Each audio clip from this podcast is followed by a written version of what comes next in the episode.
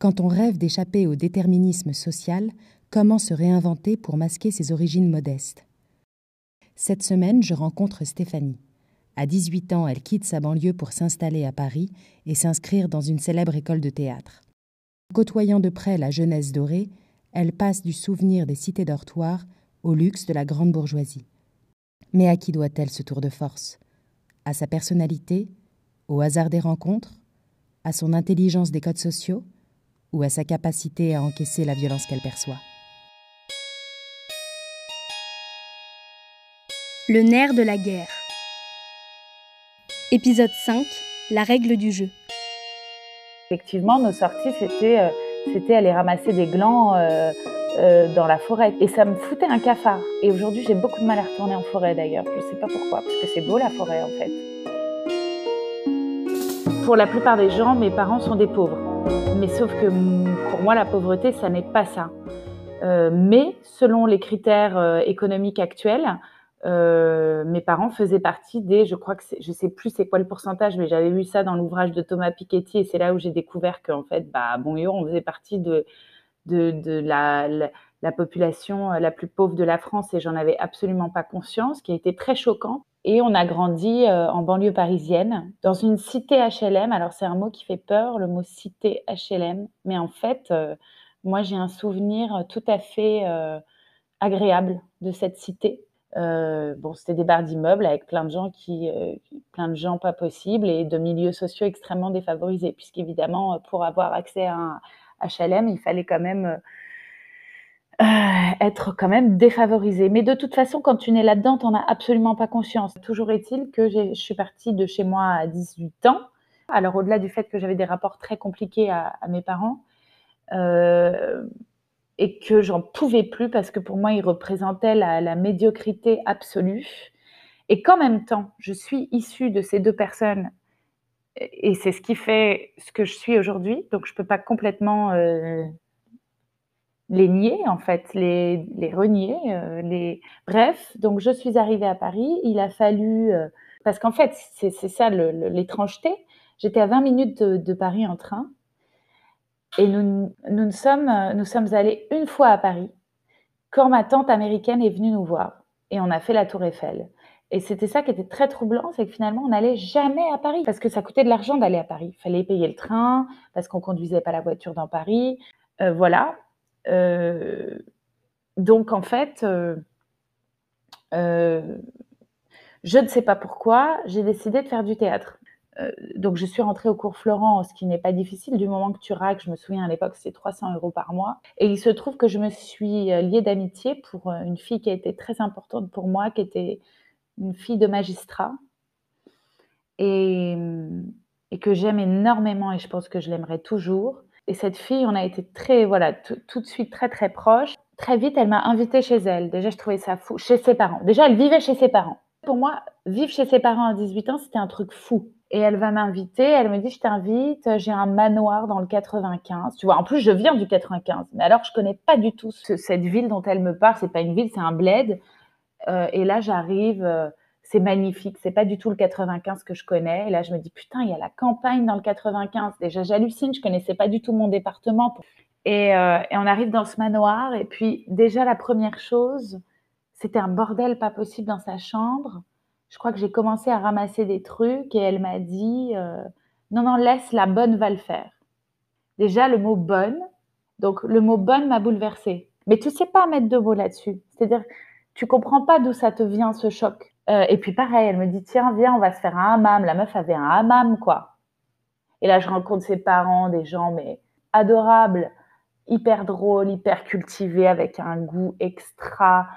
Et, puis, euh, je me suis installée chez mon copain qui avait 12 euh, ans de plus que moi. Je me suis installée chez lui à Levallois-Perret, merci bien.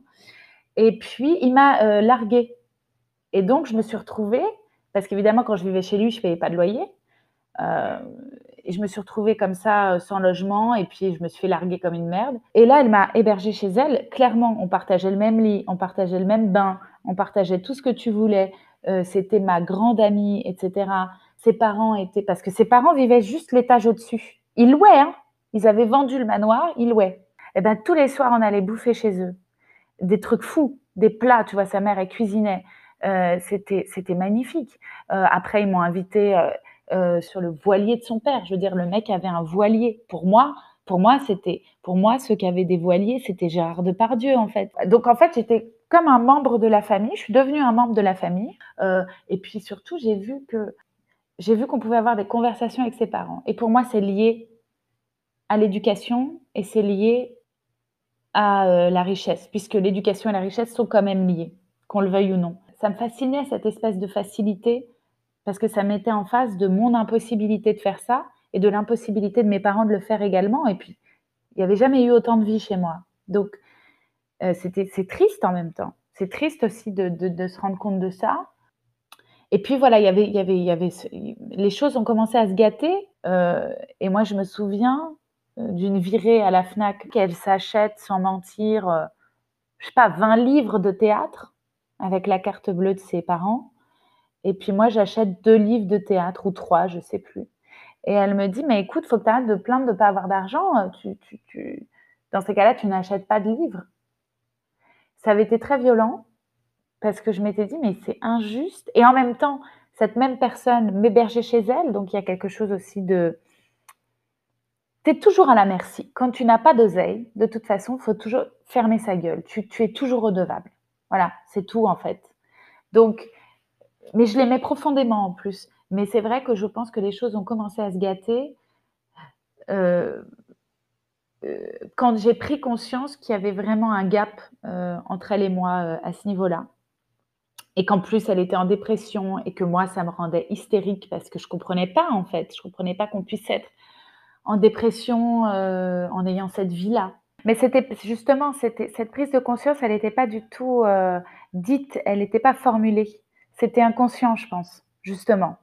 C'est que je ressentais quelque chose qui me dérangeait, je ressentais une injustice, mais je ne l'ai jamais formulée. Et puis surtout, je l'ai, si tu veux, ça met du temps à comprendre. On, met du temps à comprendre les choses. Donc, mais quand j'ai commencé à voir que son oncle travaillait à la radio, tout, tout s'imbrique et, et, tu comprends que la machine infernale, en fait, euh, tu comprends pourquoi c'est toujours les gens qui ont le pouvoir, en quelque sorte. Même si il y a des exceptions, sauf qu'à l'époque, je n'avais pas du tout conscience d'être une exception. J'avais l'impression que tout était possible parce que moi, je l'avais fait. C'est-à-dire que j'ai je, pensé que euh, ce que j'avais, c'était parce que j'étais allée chercher à la force du poignet. C'est faux. C'est extrêmement faux, c'est complètement faux. C'est pas vrai. Ce que j'ai eu, c'est que j'ai eu de la chance, à un moment donné, de rencontrer les gens que j'ai rencontrés, mais je me et j'ai réussi à m'extraire de mon milieu social en, fait en fréquentant euh, les hobbies de Bourges, le théâtre. Si j'avais euh, choisi euh, infirmière, je ne pense pas que ça aurait été la même chose. J'ai un patrimoine culturel qui n'a rien à voir avec celui de mes parents. Je suis allée à la fac déjà même si la fac, on s'en fout. Euh, je, voulais un diplôme, en fait. Bon, j'ai choisi les études théâtrales, lol, mais c'est pas grave. Ce qui comptait, si tu veux, c'était c'était juste de voir ce que c'est la fac. Et ce qui est extraordinaire, c'est que tu te rends compte de, euh, pardon, mais de, l'imposture totale. En même temps, j'ai découvert un, un pôle pensant extraordinaire et qui m'a donné donc attention, je ne veux pas être complètement négative parce que j'ai aussi eu, ça m'a stimulé intellectuellement en fait. Après, je trouvais tous les gens autour de moi insipides, mais ça m'a fait donner à penser le monde, etc. Donc ça, c'était génial. Et je me souviens d'un truc, j'avais un, j'avais un prof de, TD qui s'appelait Gilles Declerc et qui était professeur à l'école normale supérieure. Et un jour, euh, donc j'étais en deuxième année de licence. Il m'appelle à son bureau et il me dit euh, Vous avez fait une prépa, mademoiselle? Déjà, je savais même pas, meuf, ce que c'était une prépa. J'ai dit non. Et là, il me dit, je sais plus, il me dit Vous avez fait Cagne ou Hippocagne J'ai dit non. Il me dit Bah bravo, c'est excellent. J'avais eu 16. Et je me souviens que je m'étais dit Putain, c'est génial, en fait, tu peux trop blouser les gens, en fait. Tu peux trop les. Tu peux trop les. En fait, je... c'est con, mais arriver à ce stade-là, ça voulait dire euh, avoir un peu de puissance euh, à un endroit. Podcast conçu et réalisé par Hélène François. Retrouvez l'ensemble des épisodes sur Apple Podcast, Spotify, Google Podcast. Pensez à vous abonner et à bientôt.